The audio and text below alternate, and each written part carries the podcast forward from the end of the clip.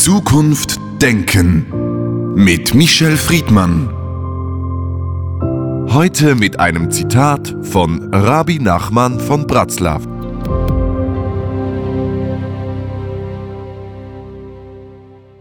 In der Jugend lernt man das Reden, im Alter das Schweigen. Darin liegt der große Fehler des Menschen. Er lernt das Reden, bevor er Schweigen lernt. Michel Friedmann, heute sprechen wir über das Schweigen. Wie spricht man am besten über das Schweigen, Michel?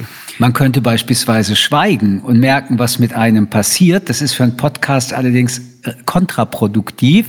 Also müssen wir versuchen, über das Schweigen nachzudenken und sprechend, das Gegenteil also von schweigend, uns mit dem Thema zu beschäftigen.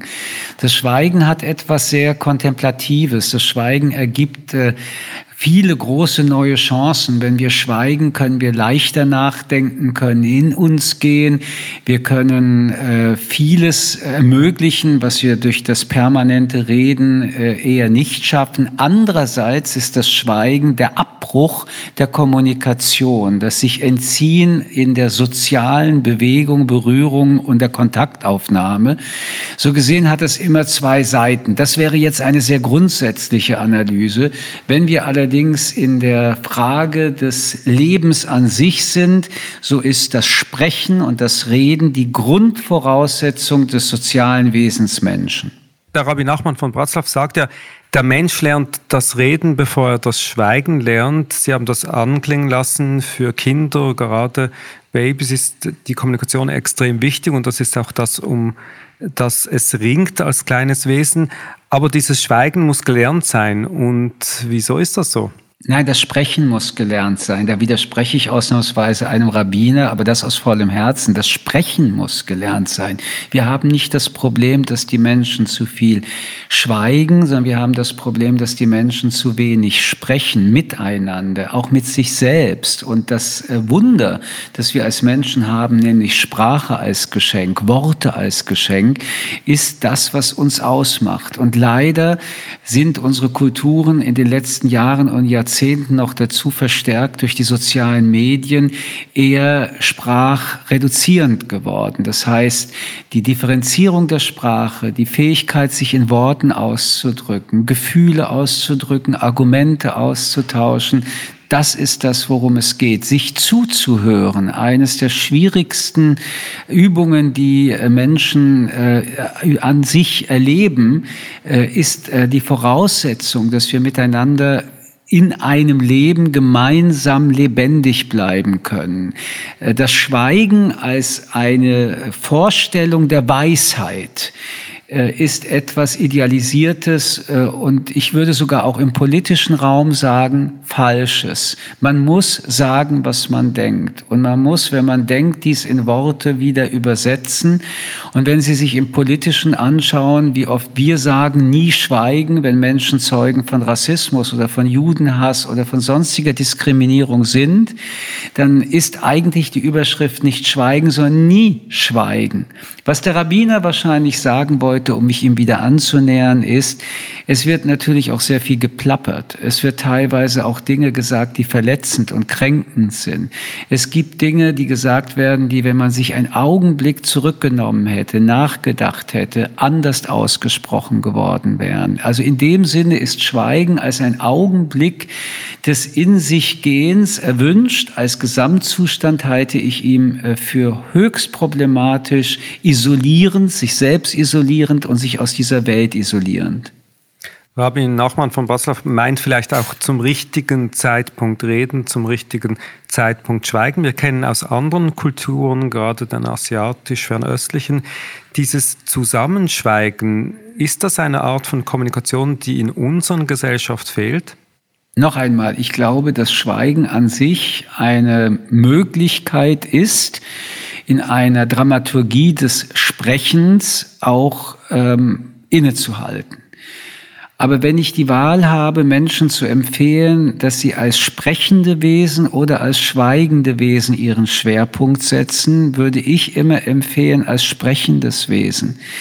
Die Kommunikation, die wir betreiben müssen, weil wir miteinander leben, ist einerseits die Brückenbildung, um unterschiedliche Gedanken, Gefühle klarzustellen. Wir können dadurch miteinander einen Weg gehen, auch wenn es konträre Positionen sind, um friedlich miteinander zu leben. Aber natürlich steckt in der Sprache auch Sprengstoff, Gift, Verletzungspotenzial. Dies zu korrigieren, muss man aber wiederum durch eine sprachliche Auseinandersetzung klären und nicht durch Schweigen, weil damit die Personen, die betroffen sind, schweigend und damit nicht mehr im Gespräch mit diesen ganzen Themen ähm, leben. Politisch kommunikativ ist das Sprechen die Grundvoraussetzung, wie du Gesellschaft organisieren kannst. Eine schweigende Gesellschaft kann nicht verhandeln und verhandeln ist die Conditio sine qua non einer politischen Gemeinschaft und da muss man wieder miteinander sprechen. Also, ich kann dem Schweigen auch etwas äh, Positives nachempfinden. Aber das Schweigen kann höchstens die Ausnahme, der kurze Augenblick, von mir aus auch der längere sein, um wieder ins Gespräch zu kommen. Und dieses Gespräch, das Sie fordern und für das Sie ein Plädoyer halten, nämlich die Sprach- und Rede- und Diskussionskompetenz wieder vielleicht zu erhöhen, dieses Gespräch muss ja so funktionieren, dass eben alle auf Augenhöhe partizipieren können. Was erwarten Sie denn vom guten Gespräch? Wie organisiert man die Sprache im öffentlichen Raum so, dass es eben konstruktiv und nicht, wie Sie es anklingen haben lassen, zum Teil vernichtend sein kann? Ich mag äh, in diesen äh, Zusammenhängen das Wort gut nicht so sehr, weil ähm, ich nicht genau weiß, was Sie damit meinen. Äh, bleiben wir eher beim Gespräch an sich. Alleine die Fähigkeit, dass jemand sagt, was jemand fühlt oder denkt, denn es sind ja mehrere Kategorien, die in uns äh, stattfinden, den Widerspruch, die Zustimmung, die Differenzierung andeutet und mit Worten formuliert. Übrigens formale wie informale Sprache, auch die Körpersprache ist eine Sprache und ich äh, weiß auch, dass viele Menschen auch da Schwierigkeiten haben und in ihrer Körpersprache schweigend sind, also sich in einer Form neutralisieren, unbeweglich werden. Das gilt auch für das emotionale Sprechen, also überhaupt nicht mehr darstellen, wie sind meine Gefühle oder wie ist mein mein Gefühlszustand. Ich würde mir wünschen, dass wir in dieser Frage deutlich mehr Kompetenz bekommen. Um sie aber zu erreichen, müssen wir in unserer Gesellschaft einen Zustand äh, herstellen, beschreiben und wiederum verhandeln, der anders ist als zum Beispiel die von Ihnen äh, zitierte japanische Kultur, dass Sprechen etwas Gutes ist, dass Miteinander sich austauschen etwas Wichtiges ist, dass es unverzichtbar ist, dass Menschen das das, was sie empfinden und was sie denken, anderen Menschen, mit denen sie leben, mitteilen. Äh, wir können das ja an einem sehr banalen Beispiel, aber das millionenfach stattfindet, nochmal heranziehen. Ein Ehepaar, das sich anschweigt, ist eigentlich am Ende. Und äh, die Gespräche sind anstrengend und die Gespräche sind schmerzhaft und die Gespräche sind mühsam und die Gespräche sind frustrierend. Aber nichts ist so in eine Sackgasse führend, wie das sich anschweigen. Wir sprechen über das Thema Schweigen. Wo sehen Sie das Schweigen als wichtige Fortsetzung des Gesprächs oder als Raum der Reflexion zum Gespräch?